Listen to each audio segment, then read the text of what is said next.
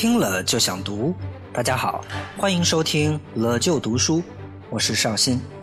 又是周三了，快跟我继续阅读这本好看的停不下来的中国古典小说《水浒传》吧。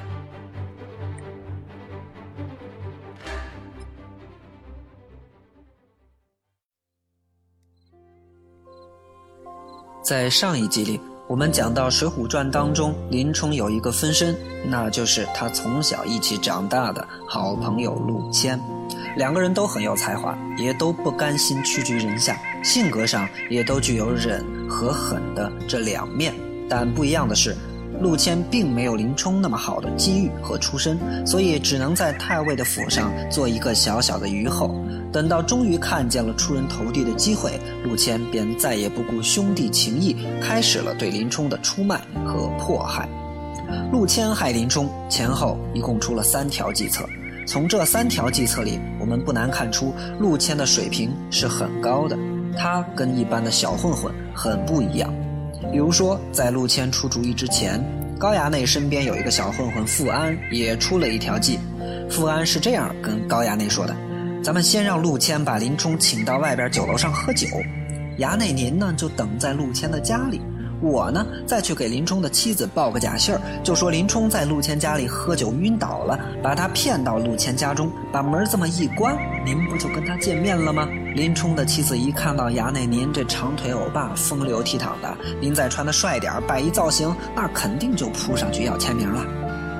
咱们仔细来分析一下，富安这条计简直弱爆了。第一，他没有考虑到林冲的妻子会不会自己过去呢？如果林冲的老婆带了一群人去抢救林冲怎么办？高衙内不傻眼了吗？第二，就算是林冲的妻子一个人过去，在报信儿的时候，他也不是一个人在家听见呀，身边不是一直有个叫锦儿的丫鬟吗？那个丫鬟可能不跟着去，但是林冲回来一问，不就知道自己老婆去哪儿了吗？这种事儿能兜得住吗？第三，也就是最重要的一个问题。高衙内长得什么德行？富安看不见吗？还摆造型，摆成美国队长也不行啊！富安拍高衙内的马屁不是错，但是拍马屁拍到自己都信了，那就搞笑了。所以富安的水平是真不行。等到富安把这馊主意跟高衙内这么一说，高衙内是一蹦三尺高，真是好计。得了，这位更笨。于是俩人就叫人把陆谦喊来说：“我们俩有条妙计啊，准备怎么怎么着，你赶紧行动。”说完了，很得意。陆谦一听，心想：这不俩傻蛋吗？这高衙内长这样，还想迷倒人，别吓到人就不错了。更何况，不管这事儿成不成，林冲都会知道此事与我陆谦有关呀。回头能不找我算账吗？这不坑队友吗？但有意思的是，书上写陆谦一句话没说，原因是什么呢？第一，陆谦此时身份低微，就连富安都比不上，更何况这是高衙内已经肯定了的计策。你能跳出来否定吗？如果说了的话，那高衙内和富安的脸往哪搁？第二，这是陆谦遇到的唯一一次向上爬的机遇。正因为富安这条计策很难成功，陆谦后面才能有表现自己的机会。所以陆谦也不提意见，低头照做。后来的事情发展果然证明，富安和高衙内太蠢。林冲的妻子是去了，但身边还带了个丫鬟。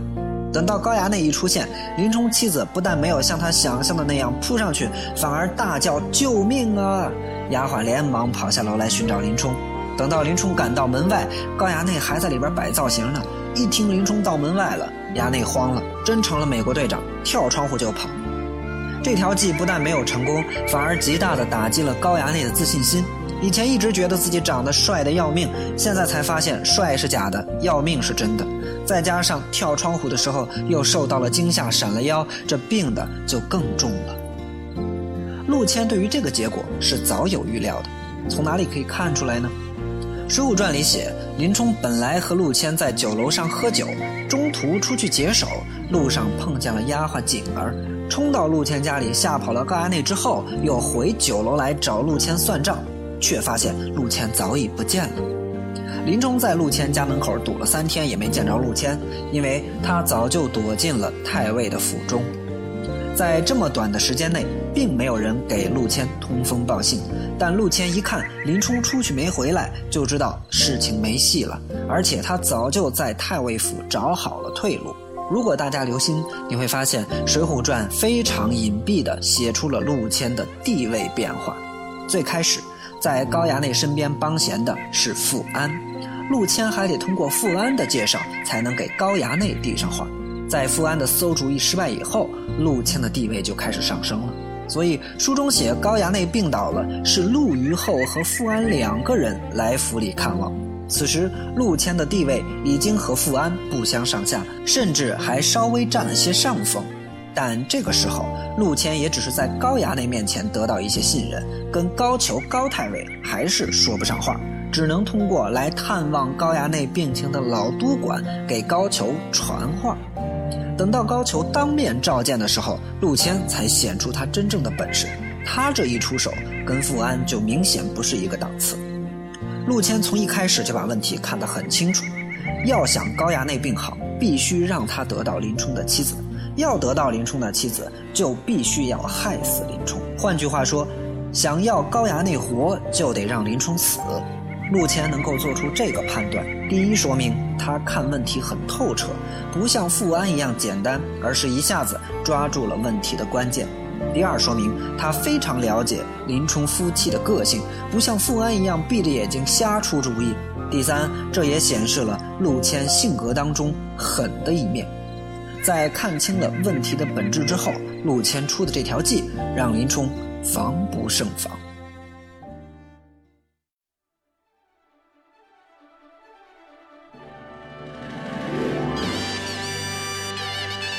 了就读书，听了就想读。收听更多读书节目，请关注本文微信公众号。获取更多语文资料干货，请扫图文下方二维码进群。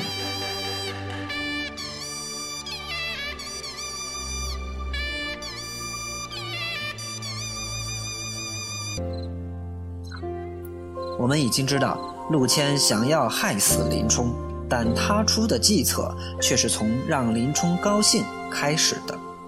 有一天，林冲走在路上，见到路边有条大汉卖刀。这大汉嘴里来回来去就俩词儿，一个词儿是“宝刀”，一个词儿是“屈臣”。大家可不要小看了这句广告，这可是陆谦为林冲量身定制的。我们先说第一个词儿“宝刀”。林冲是什么身份？东京八十万禁军枪棒教头，教兵器的。对于好的兵器，一是懂行，二是喜欢。在林冲面前说宝刀，那就相当于在一个资深吃货面前说美食啊！这绝对是投其所好。再来看第二个词儿，屈臣，他的意思是没人识货。这句话也是为林冲设计的。为什么呢？不知道大家记不记得林冲在和陆谦喝酒的时候是怎么抱怨的？其中就说到了屈臣这个词儿，《水浒传》里的原话是：“陆兄不知，男子汉空有一身本事，不遇明主。”屈臣在小人之下，受这般阿扎的气。林冲是个有大志向、大抱负的人，并不甘心只是做一个禁军教头。他的心思正好和这口屈臣的宝刀完全吻合。这口刀简直就是林冲自己。所以我说，这个广告是陆谦专门为林冲设计的，一下子就吸引了林冲的注意力。而且这口刀的要价极高，也是算准了，只有林冲又识货又有钱。林冲有多喜欢这把刀呢？书里写，他把刀买回家以后，一晚上没离手，拿着看；夜里该睡觉了，挂在墙上躺着看；天还没亮，又爬起来看，真是爱到了极点。正因为林冲如此挨刀，第二天当高俅派人叫林冲带刀去比看的时候，林冲才会毫不犹豫就去了。大家注意，《水浒传》里边林冲说了一句“又是什么多嘴的报知了”，并不是在抱怨怎么就这么快被高俅知道了，而是有正中下怀的意思。这个感觉就好比是你刚考了全班第一，就有人跑来找你要卷子看，你说了一句“哎呀，谁这么多嘴多舌的”，一边说一边却很高兴地把卷子拿出来让别人瞻仰欣赏。林冲就是这个心理，虽然嘴上好像在抱怨，但却赶紧地穿了衣服拿了刀，乐滋滋的就去了太尉的府上，不料被骗进了白虎堂中，扣上了一个刺杀朝廷命官的罪名。所以陆谦这条计是非常厉害的，从卖刀到比刀，他都算准了林冲不会拒绝，这是建立在他对于林冲极为了解的基础上的。而且这条计策没有任何风险。后来的事情也完全按照陆谦的计划进行了。唯一让陆谦没有想到的是，开封府的府尹和管档案的孙孔目太正直，竟然顶住了高俅的压力，只判了林冲一个充军发配。于是，陆谦又献上第二条计策，暗地里委托董超、薛霸在途中找个僻静的地方杀掉林冲，却又不料被尾随而来的鲁智深给救了。我要提醒大家注意的是，这个时候陆谦的地位更高了。他对董超、薛霸自称是高太尉的心腹，而且一出手就是十两金子。应该说，陆谦的这两条计策本来都是完美无缺的，怪只怪林冲的运气太好，正好碰到了有心要帮他的好人。而陆谦的第三条计策，堪称是《水浒传》当中最狠毒也最完美的计策之一。这条计策使得林冲即便遇见了有心要帮他的李小二，也依然难逃魔爪。在这一节里，施耐庵通过酒店李小二的眼睛，写出了陆谦地位的最后一次变化。书中写道：此时的陆谦已经是军官打扮，后边跟了个小卒子。通过后文，我们知道陆谦身后的小弟正是富安。可见，此时的陆谦已然得到了高俅的重用，身价倍增。通过出卖自己的好兄弟林冲，他再也不是那个只能在太尉府里打杂的小小虞后了，而是开始走上了飞黄腾达的道路。林冲从李小二嘴里得知陆谦又追来害他，就买了把尖刀带在身上，却一连五天都没有见到陆谦的踪影。到了第六天，终于有动静了，却是宣布了一个好消息，让林冲去看守军队在东门外的草料场。这可是个往常只有走后门才能得到的好差事，而陆谦的厉害之处就在于他总是能将毒计藏在表面上的好事当中，算准了林冲的性格脾气，让他防不胜防，在一个深夜里一把大火把草料场烧得一干二净。这条计策的狠毒之处在于，要么林冲无处可逃被活活烧死，要么林冲侥幸逃走。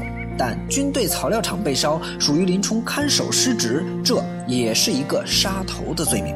不论如何，此计一出，林冲就再也没有任何翻身的可能。而命运又一次眷顾了林冲，大雪压塌了草厅，使得林冲躲在山神庙当中，听到了陆谦所说的一切。林冲明白，不管自己再怎么忍耐下去，也永远都没有了再实现心中抱负的可能。于是，他性格当中狠的一面终于爆发出来，接连杀死陆谦等三人，雪夜出逃，从此落草为寇。其实，即便是林冲投奔梁山以后，他的忍和狠也依然没有改变。而林冲的这种性格，直接导致了梁山领导权的巨变。这一点，我们以后会慢慢讲到。关于林冲，咱们已经讲了三集，通过这三集。相信大家已经对林冲的性格和经历有了一些了解。想知道林冲更多的故事，那就认真阅读《水浒传》吧。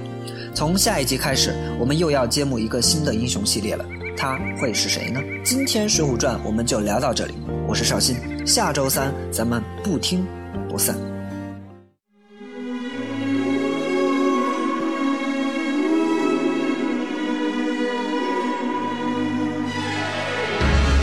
就读书，听了就想读。收听更多读书节目，请关注本文微信公众号。获取更多语文资料干货，请扫图文下方二维码进群。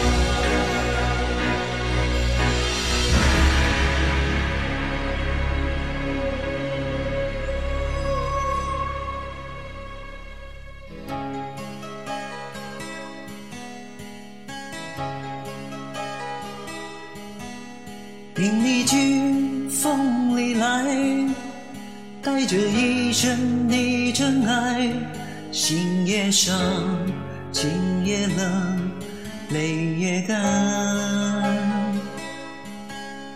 悲也好，喜也好，命运有谁能知道？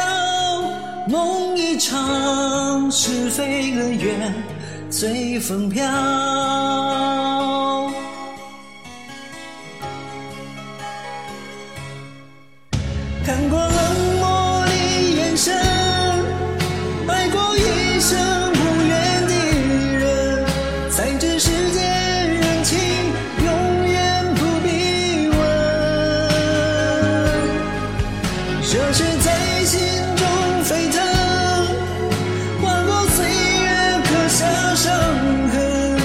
回首天已黄昏，有谁在乎我？山是山，水是水，往事恍然如云烟。流浪心已憔悴，谁在乎？